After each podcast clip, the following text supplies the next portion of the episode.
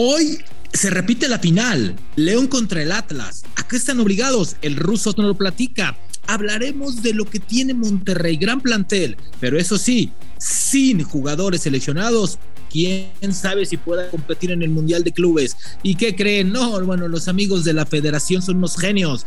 Un grupo focal de dos mil personas, cuando al Estadio Azteca le caben 85 mil y frente a Estados Unidos lo quiere abrir a 40 mil. Se lo platicamos en Footbox México. Otra excusa para justificar su mediocridad. Dale, Andrés, si vos sabés, no tenés idea de fútbol. Footbox México, con André Marín y el ruso Brailovsky. Podcast exclusivo de Footbox. Hola, hola, ¿cómo están? Un episodio más de Footbox México, eh, acompañando, hoy tengo el privilegio de acompañar al señor Brailovsky, Daniel Brailovsky en Footbox México, le saluda Rubén Rodríguez. Mi querido Ruso, eh, ¿cómo estás? Hoy juega el campeón y bueno, pues se repite la final del, del, torneo pasado. Y pues así, de bote pronto, mi querido Rusito, ¿a qué están obligados estos dos equipos? Porque me parece, no sé si les dé el plantel para repetir lo que hicieron el torneo pasado. ¿Cómo estás, Ruso? Hola, ¿cómo andas, Rumencito? Bien, todo en orden, todo en orden, todo, todo tranquilo y, y esperanzado con que estos equipos por lo menos puedan llegar a ser animadores como lo fueron el torneo pasado, cada uno con su historia, cada uno con lo que pretenda uno más que otro, ¿no, Rusito? Uno más que otro, ¿no? Animador. No, bueno. Jugaba feito y el otro jugaba bonito. No, sí, pero, pero eran animadores, pues por algo, por algo terminaron llegando a donde, a donde llegaron. Entonces animaban la liga. te puede gustar o no la forma de jugar de uno y del otro, por supuesto que el Atlas siempre priorizó la cuestión defensiva y el equilibrio más que nada defensivo, no recibir gol y, salir a apuntalar algún gol que puedan llegar a hacer. y el León, que es un equipo propositivo, que iba constantemente para adelante,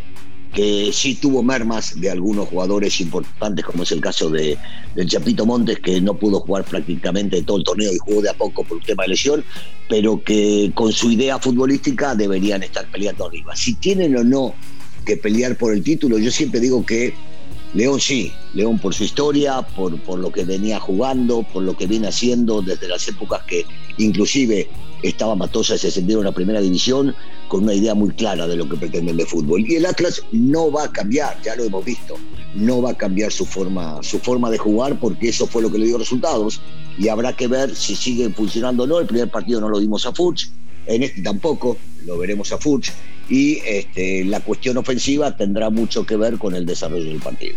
¿Estás de acuerdo, Ruso, que el Atlas es un plantel bien cortito, ¿no? Es decir, el Atlas, si tú se le lesiona uno o dos jugadores, este equipo baja la calidad, porque es un plantel de 11, 12 jugadores que si no se le lesionan, así fue todo el torneo, me parece que fue el equipo que menos bajas tuvo, lo cual habla de una preparación física muy buena. Entonces, a mí me encantaría ver al Atlas de la final encarando, yéndose enfrente, proponiendo el partido, y a León que enfrentó a Tigres.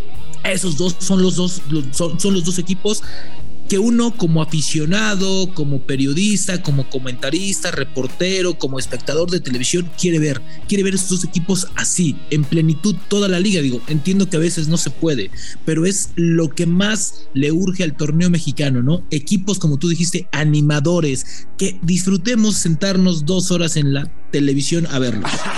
sí, como si esas cosas pasaran. Sí, aunque estás, aunque estás pidiendo demasiado, ¿no?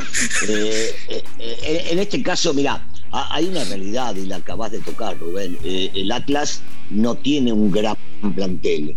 Tiene un once prácticamente que lo sabremos todos de memoria, que fue el que se manejó durante casi todo el torneo, y con alguno que otro sustituto para poder llegar a cambiar si es que esto llega a ser necesario. El León tiene más plantel, y lo que le pedimos al fútbol, no solamente del día de hoy, eh, que es un partido pospuesto de la jornada 1, es, es, que sea atractivo, que, que, nos llame la atención, que podamos llegar a disfrutarlo, que no haya que agarrar y jugar con el control para poder llegar a tener que cambiar porque me está ocurriendo tal o cual partido. Les pedimos eso. El tema es que a veces, creo, se les está pidiendo demasiado o no nos dan lo que quisiéramos ver. Es pronto, ¿viste? De ellos es el segundo partido no es fácil engancharse nuevamente en un torneo después de que saliste campeón o que llegaste a una final. Pero la realidad es otra, ¿no? Eh, a los que somos aficionados, a los que nos gusta el buen fútbol, lo que queremos es desde el primer día poder llegar no, a y, y, y, que nutren a la liga. Creo que el inicio del torneo, sin ser espectacular, ha sido bueno. Creo que ha sido un muy buen inicio de torneo. Hemos visto partidos importantes, partidos agradables, propuestas agradables. Yo sigo pensando que a veces los equipos con menos presupuesto y con menos eh, inversión y con mejor idea futbolística son los que están luciendo caso Puebla, caso eh, eh, el Arcamón que sigue luciendo, pero creo que estos dos equipos tienen la obligación. Ahora, Ruso, la, este, este León es de los equipos que más ha respetado el ADN, estarás de acuerdo conmigo, ¿no? Creo que desde que estaba Matosas, después llegaron dos o tres técnicos más, este equipo no cambió su forma, siempre fue respetando su ADN ofensivo, el juego ofensivo, el juego vistoso. Le podrán poner un técnico con más toques, menos toques, pero siempre proponiendo. Y el Atlas está generando o regresando a esta parte de la academia, ¿no? De ser un equipo que está sacando jugadores, que esté mostrando siempre lo mejor. La obligación de estos dos equipos porque una cosa es lo que hicieron el torneo pasado, como bien dijiste, pero la obligación de estos equipos, ¿crees que sea del Atlas repetir el campeonato de manera obligatoria y de León ser campeón, teniendo en cuenta que atrás de ellos hay dos o tres equipos con creo con más peso histórico y con más obligaciones y necesidades? Bueno, eh, obligación, a mí la palabra obligación no, no me gusta mucho, pero hay una realidad. Eh, la costumbre o lo que tienen. Y León nos ha acostumbrado a pelear por títulos. Eso es indudable eh, y, lo dijiste bien, desde la época de Matosas, este, pasando después eh, por, los técnicos que tuvieron, después Ambris que ratificó lo, lo, que realmente hacían en la cancha, hoy Holland. Es un equipo que en ese sentido se ha manejado de maravilla porque ellos tienen una forma de juego y esa forma de juego tiene que ver con el técnico que van y eligen para continuar con la misma. Entonces sí, que están capacitados y que tienen seguramente la certeza de pelear por todo y contra todos, sí, sí lo tienen. Eh, lo del Atlas se me hace mucho más difícil sostenerlo por el corto plantel, porque tenían una idea lógica cuando lo trajeron a Coca, que era salir lo más rápido posible de, de la parte baja de la que va a pelear o lo que sí va a ver el descenso ya desde el año que viene. Y entonces la estructura que han formado fue para sacar resultados, no importando la forma de jugar. Si bien es cierto, ahí aparecen varios jóvenes, y eso es bueno para el fútbol mexicano, y eso es bueno para el Atlas, y eso es regresar un poco a la realidad que los tuvo en su momento en la gloria, eh, puede llegar a ser positivo. Del fútbol y lo que puedan llegar a representar y exigirles el campeonato, no. Me parece que eh, la exigencia es partido a partido hacer las cosas lo mejor posible dentro y entendiendo cuál es el plantel de cada uno y después sí pelear. O sea, un equipo como Atlas que salió campeón hoy no puede estar peleando en la parte baja eh, del torneo, no debería. Debería mínimamente pensar en calificar a la liga y ahí pelear por el título. Y León deberá continuar con la misma idea para así seguir peleando títulos. Sí, porque son dos equipos con plantel y uno, bueno, pues es el que va a refrendar el título, el campeón. Entonces creo que, creo que por lo menos estar dentro de los seis primeros, siempre sí hay que exigir estos equipos. Oye, y hablando de exigencias, porque pues últimamente la exigencia en el norte no ha estado a la altura de los planteles, ni de la historia, ni de las inversiones. Ruso, te voy a cambiar completamente el juego, porque me parece que lo de Rayados, allá, ya raya, vaya, ya Raya vaya un poquito en, la, en el saco el paraguas, ¿no? Me parece que Javier Aguirre, yo lo veo ya presionado, tú lo conoces mejor que yo, ¿eh? Incluso, no sé si lo has visto en las últimas conferencias, ya no es el mismo Javier, yo lo veo ya más presionado, más serio, no sé, algo, algo está pasando con Javier que me imagino va a repercutir en su equipo. Ya que voy, eh, Rayados de Monterrey, eh, por cierto, el día de mañana, y lo vamos a platicar también aquí, sale la lista de selección mexicana para los partidos de Jamaica y, los dos en el Estadio Azteca. Eh, y bueno, pues Rayados de Monterrey tiene muy buenos mexicanos, entonces estarán tres o cuatro y extranjeros que también se, se los van a pedir. El tema es que se le junta el Mundial de Clubes. Entonces, me parece que el plantel de Rayados es vasto, pero si tú le quitas a ocho o nueve jugadores, pues son la mayoría titulares, Ruso. Entonces, ahí creo que Javier Aguirre también va a torcer la boquita porque me parece que no va a tener un plantel competitivo si es que les llevan a todos jugadores de selección. Mira, eh, la realidad es que a, Rayados hay que exigirle siempre pelear por el título, porque tiene un gran plantel.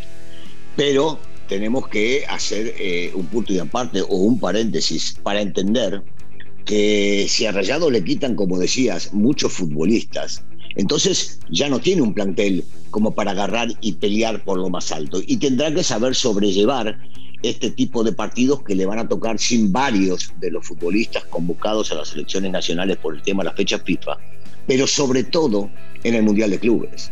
Porque no tengo ninguna duda que Martino para eh, estos partidos les va a citar a Montes, a Gallardo y a Funes Mori, pero eso 100% y Romo ruso también. Habrá que ver qué pasa con Romo, que no era titular en la selección. Habrá que ver qué pasa Al mínimo son cuatro, como tú dijiste ya. No, ¿eh? pero por eso, Romo, Romo Ponchito y Pizarro no eran titulares. Entonces, en una de esas, ya sabemos de los acuerdos que puede llegar a haber entre los clubes y, la federación. Entonces, puede no citarle alguno. Pero también se le van a ir otros. Entonces, eh, uno dirá, para el Mundial de Clubes habrá que separarlo y ver cómo, porque si no tiene a todos los futbolistas, es muy difícil competir en el Mundial de Clubes. Pero después, acá se puede llegar a perder dos fechas o tres fechas, después tiene que sí, ponerse los pantalones y pelear por el título local. No tiene de otra, tiene, para mi gusto, entre el 1 y el 3 de los mejores planteles del fútbol mexicano. Cuando los tenga todos, sí hay que exigirle absolutamente todo porque este, este equipo tiene que jugar bien al fútbol y, sacar buenos dividendos de lo mismo.